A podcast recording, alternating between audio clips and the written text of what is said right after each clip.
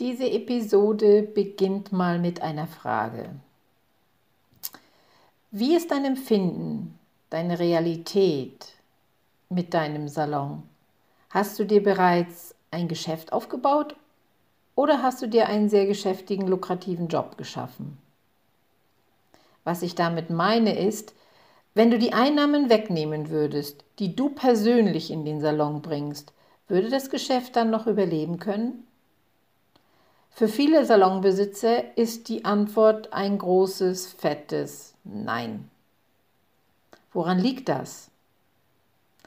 Dies liegt meistens daran, dass wir unser Geschäft nicht so aufgebaut haben, dass wir auf mehr als 65 bis 70 Prozent unserer eigenen Umsätze, unserer eigenen Einnahmen verzichten können.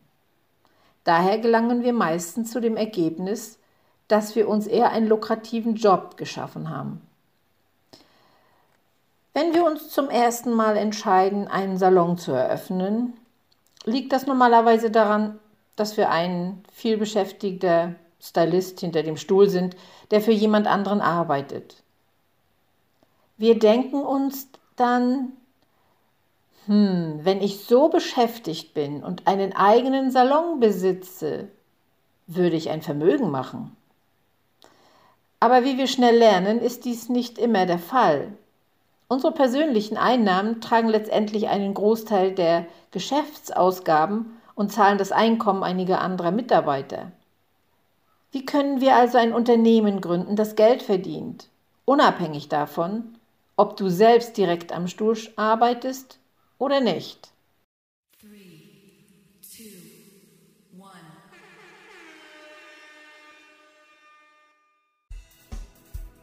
Willkommen zum Business Lotsen Podcast für Friseurmeister, Saloninhaber und alle, die diesen Weg noch gehen wollen. Mein Name ist Liane. Ich bin Friseurmeisterin und mit diesem Beruf seit über 40 Jahren liiert. Im Business Lotsen Podcast rede ich über ganz alltägliche Dinge aus der Welt der Friseursalon-Unternehmen. Dein Salon läuft generell ganz gut Dennoch erlebst du immer mal wieder Momente und Situationen, die dich ausbremsen oder wo du Rückschläge erlebst. In dieser Podcast-Reihe für das Friseurbusiness werden Themen angesprochen, die dich bewegen und die aktuell beschäftigen.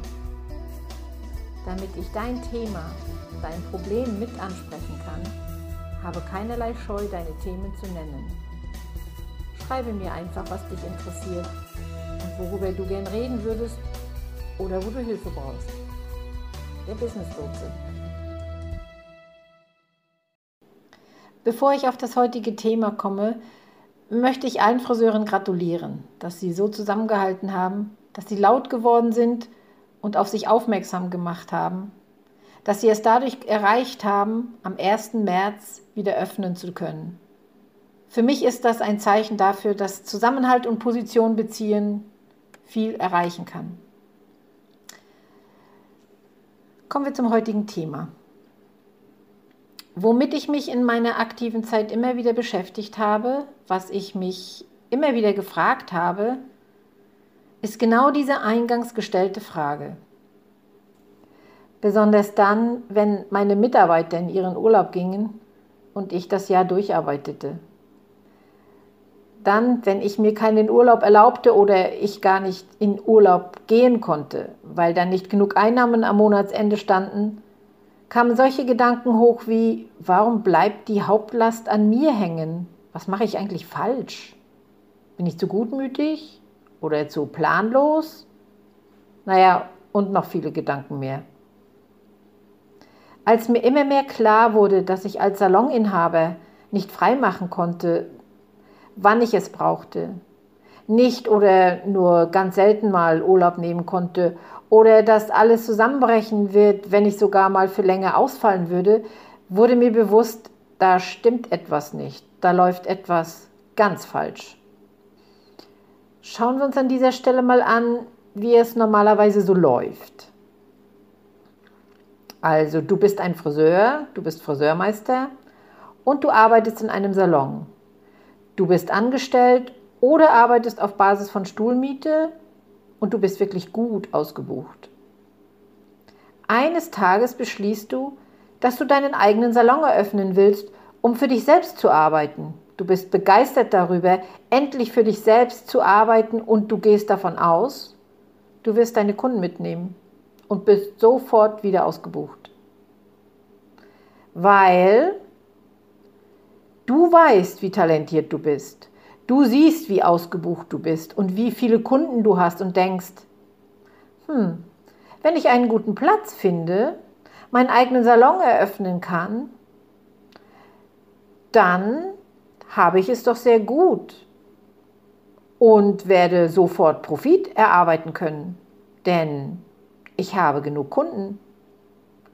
Bedeutet, dass deine monatlichen Umsätze deine Kosten decken werden und du auch noch selbst Geld verdienst. Genug Geld für dein eigenes Leben und du dir dein Gehalt zahlen kannst. Am besten auch, dass dein Gehalt jährlich sogar steigt. Du gehst irgendwie davon aus, du kreierst einen Job für dich selbst. Du arbeitest für dich selbst. Ja, ist es das, warum du deinen eigenen Salon eröffnen willst? Wolltest du dir einen eigenen Job kreieren oder hast du an ein anderes Ziel gedacht, ein anderes Ziel im Kopf, als du entschlossen hattest, dich selbstständig zu machen? Wenn ja, welches Ziel war es? Ist es nicht so, dass man auch zum Ziel hat, mehr zu verdienen als bisher? Dass man ein tolles Team hat? Dass man nach und nach weniger zu arbeiten braucht, weil man ein guter Geschäftsführer und Teamführer sein will, der an seinem Business arbeitet und nicht nur in seinem Business sich abrackert? Wenn dies auch dein Ziel ist, dann brauchst du einen Plan. Ein Plan, dich neu aufzustellen mit innovativen Dingen, die noch niemand so hat.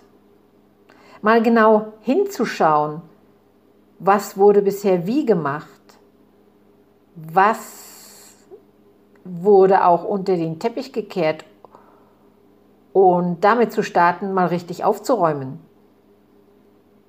Wenn dem so ist, dann lasse dir helfen, damit du es schaffst, von deiner derzeitigen Position, dem Arbeiten, um alle Kosten decken zu können, zu einem Teamführer und Geschäftsführer zu gelangen. Das bedeutet, den Startschuss zu geben, deinen Salon zu einem führenden Salon zu machen, deine Teammitglieder zu trainieren, ihnen zu erlauben, höhere Preise zu nehmen aufgrund ihrer ganz individuellen Talente, dich und dein Team im Außen zu präsentieren als die Experten und vieles mehr, nur um einige Möglichkeiten hier einmal anzureißen.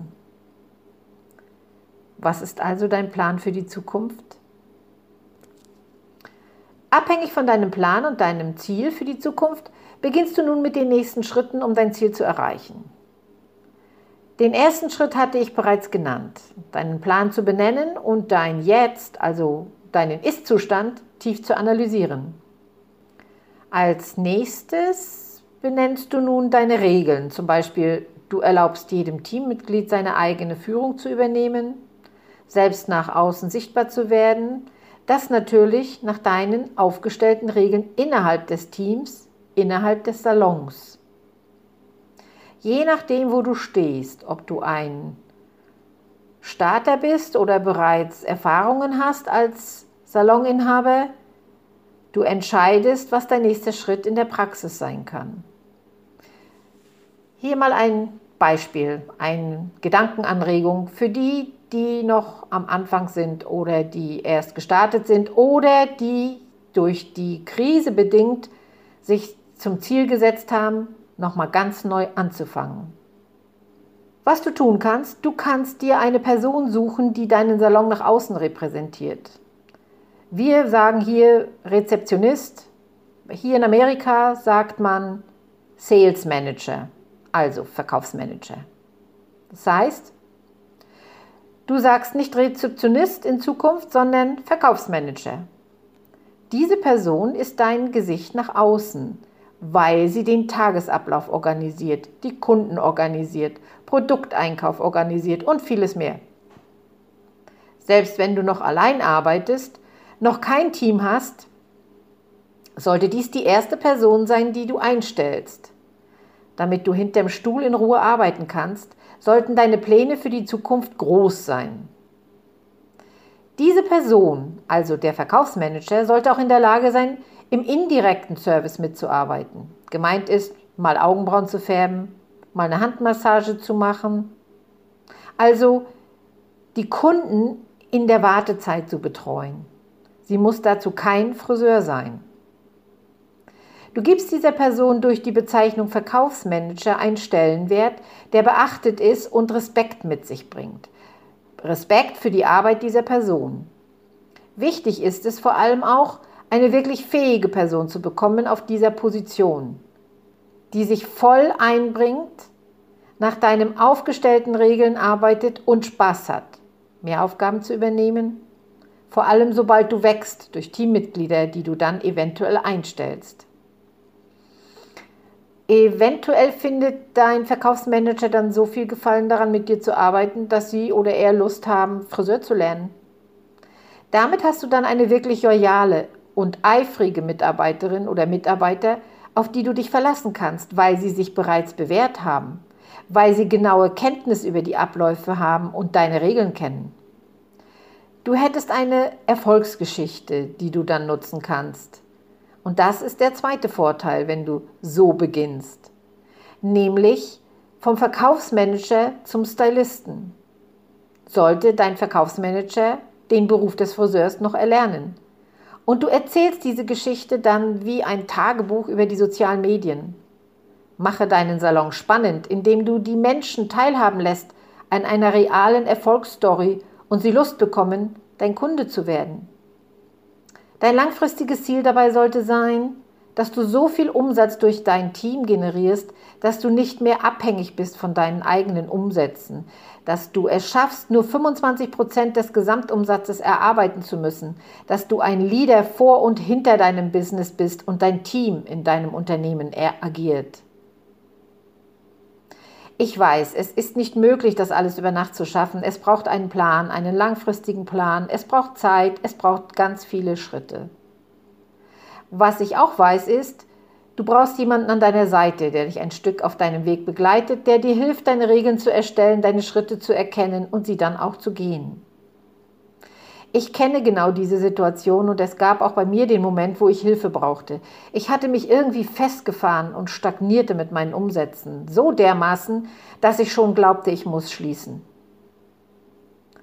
Was auch passiert war, ich war als Saloninhaber diejenige, auf die sich die Kunden fokussierten und ich machte die meisten Umsätze zu der Zeit. Arbeitete also sowohl für die Miete als auch für die Löhne der Mitarbeiter, was nicht mein Ziel war, als ich mich selbstständig machte. Und hinzu kam noch, es reichte dennoch oft nicht, mir selbst ein gutes Gehalt zu zahlen. Genau das wollte ich ändern.